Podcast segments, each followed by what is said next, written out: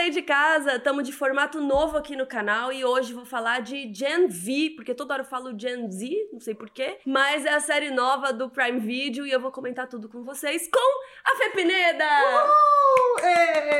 Ela voltou! Voltei e trouxe poderes. Que poderes? Ah, os meus poderes são Olha, secretos. Eu manipulei o tempo. Gen V estreou, ó, dia 29 de setembro, com três episódios, e agora vai sair toda sexta semanal. Então, quando esse vídeo tiver saído, já vai estar saindo o episódio 4. É isso? Exato.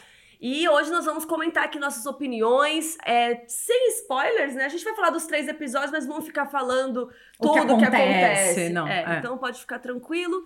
Então vamos lá, eu quero saber de você, o que, que você sentiu com a Marie chega lá, né? Então ela é essa menina que tá tentando entrar lá na escola do professor Xavier versão The Boys, e ela descobre que o mundo lá não é essa mil maravilhas, esse sonho, né? Que ela veio cheio desse sonho de se tornar alguém.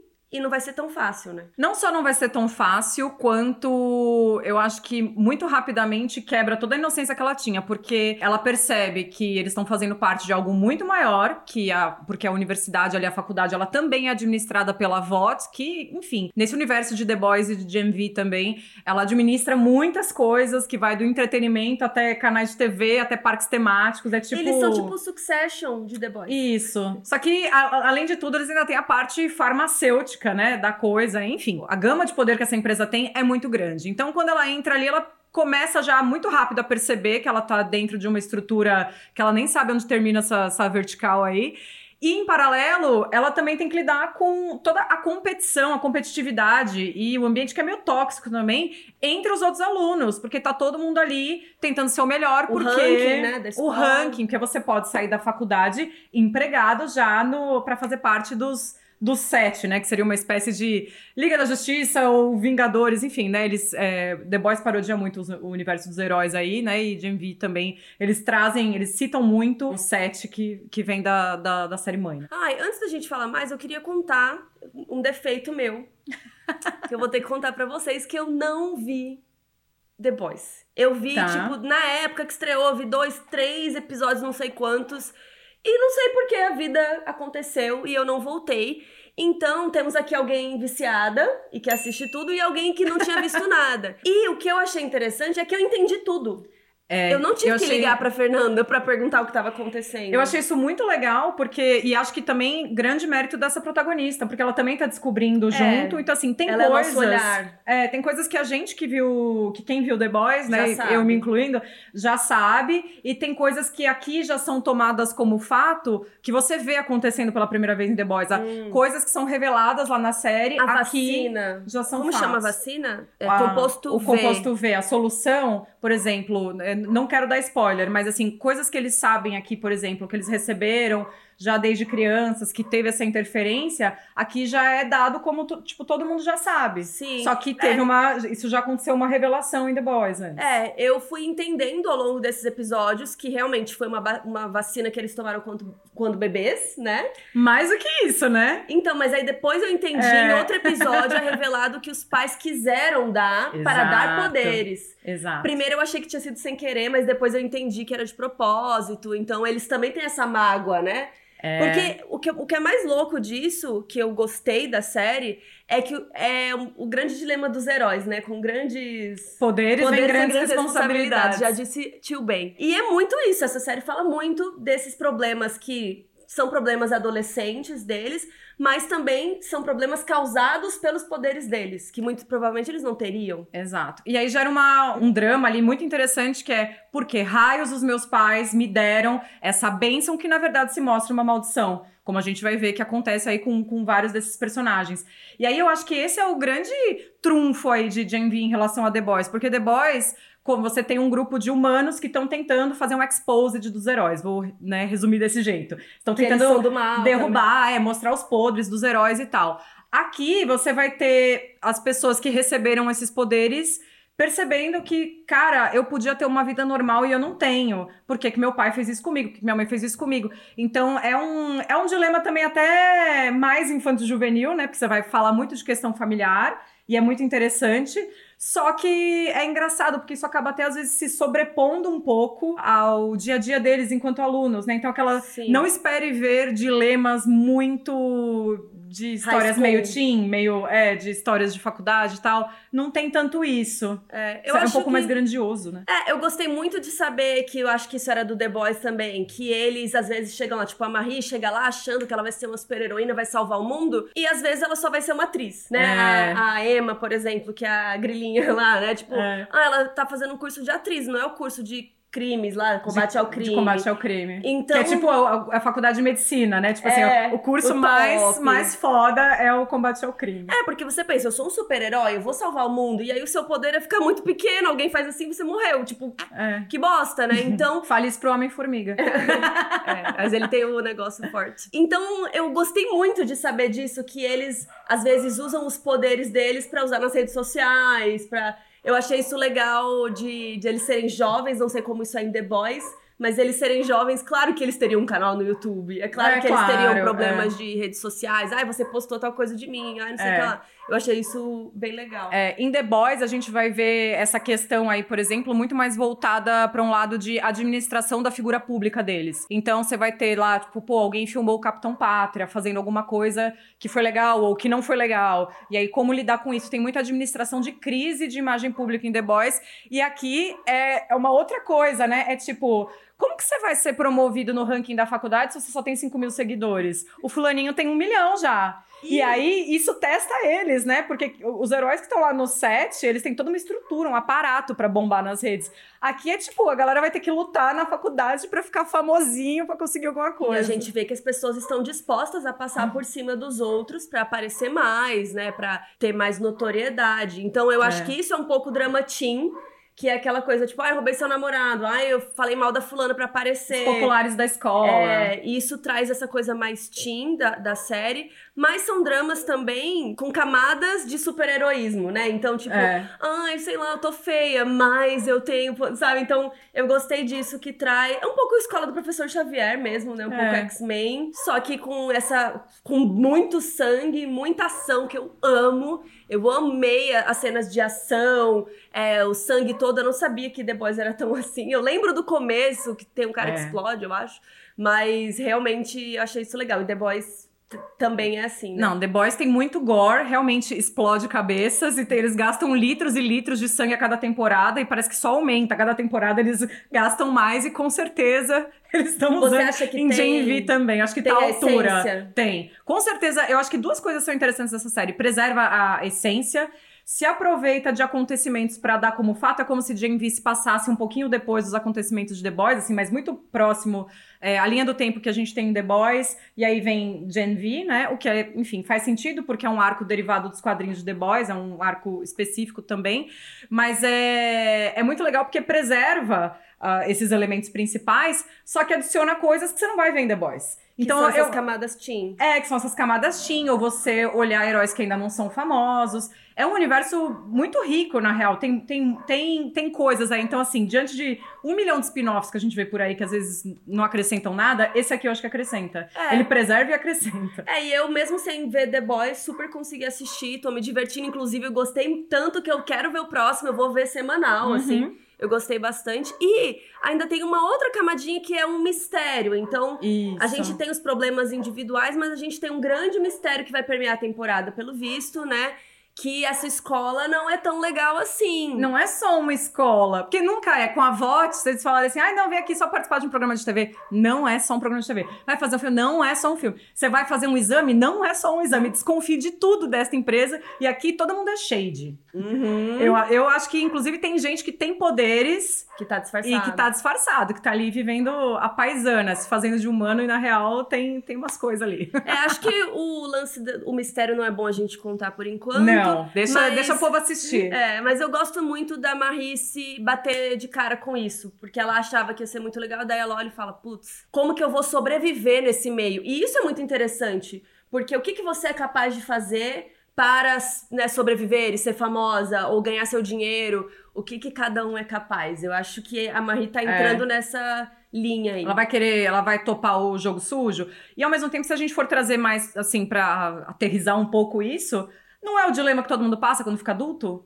Você vê que de repente não é tão fácil alcançar seus sonhos, você vê que pô, de repente eu, eu sou a melhor para aquela vaga de trabalho, mas fulaninho passou na frente porque é puxa-saco, sei lá, enfim. E é legal que, assim, ela tá percebendo isso e é uma coisa que se conecta com o mundo real, né, da, da idade que ela, que ela tá ali. Só que todos os poderes dos personagens também se conectam com questões muito, muito Atuais. palpáveis, né? E muito atuais. É, acho que a gente pode até falar aqui, que a gente separou. Eu até achei os poderes deles, às vezes, meio óbvios demais. Tá. Tipo, a, a Emma, isso não é spoiler, né? Mas a Emma, ela vomita pra ficar pequena. Então, uma coisa ali meio bulimia, então uma questão, né, de autoimagem. Mas aí ela, ela come pra ficar grande. E ela fica, né, do tamanho normal E dela. você tem pessoas que ficam fa- falando, nossa, tem que vigiar su- suas calorias, hein, seu peso. Então ela tem aquela. uma pressão, Uma e aí pressão. os outros zoam ela, então tem um bullying, que são coisas que a gente está sendo muito falado hoje em dia,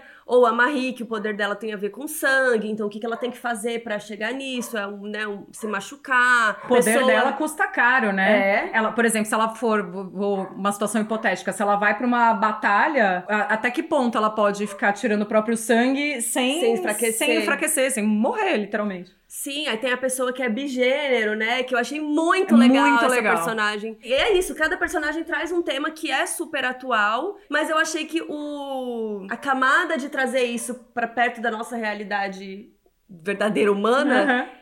Funciona. Não me incomoda, mas eu fiquei pensando se não é muito óbvio. Eu gostei, porque eu acho que isso também faz parte da essência desse universo. Hum. Que as coisas se conectam. É você usar o, é, o mundo dos heróis pra falar disso não de uma maneira perfeita, do tipo, nossa, não. Eles são, em The Boys, eles são podres, aqui eles são, tipo, pô, são jovens normais, são pessoas, entre aspas, normais, mas com poderes.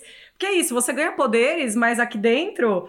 Todo, todo mundo é igual, todo mundo tem seus problemas, tem suas questões psicológicas. Não, todo mundo ali precisa de terapia, né? Todo mundo ali preci- precisa cuidar da saúde mental. Sim, imagina causa- você, você tem, sei lá, esquizofrenia e poderes. O que, que, isso- que, que isso faz? É muito perigoso, É, né? sei lá, enfim, tô criando uma hipótese. Sim, tem que se cuidar, que fazer a terapia. né? Inclusive, tem a personagem, que é a Kate, que é a Maddie Phillips, ela, ela encosta na pessoa e ela faz a pessoa tomar decisões, né? Ela pode mandar no que a pessoa vai fazer. Uma coisa meio vampiro, né? Que vampiro tem o. Isso, sabe, ela me poder. lembrou uma personagem a, de Umbrella Academy.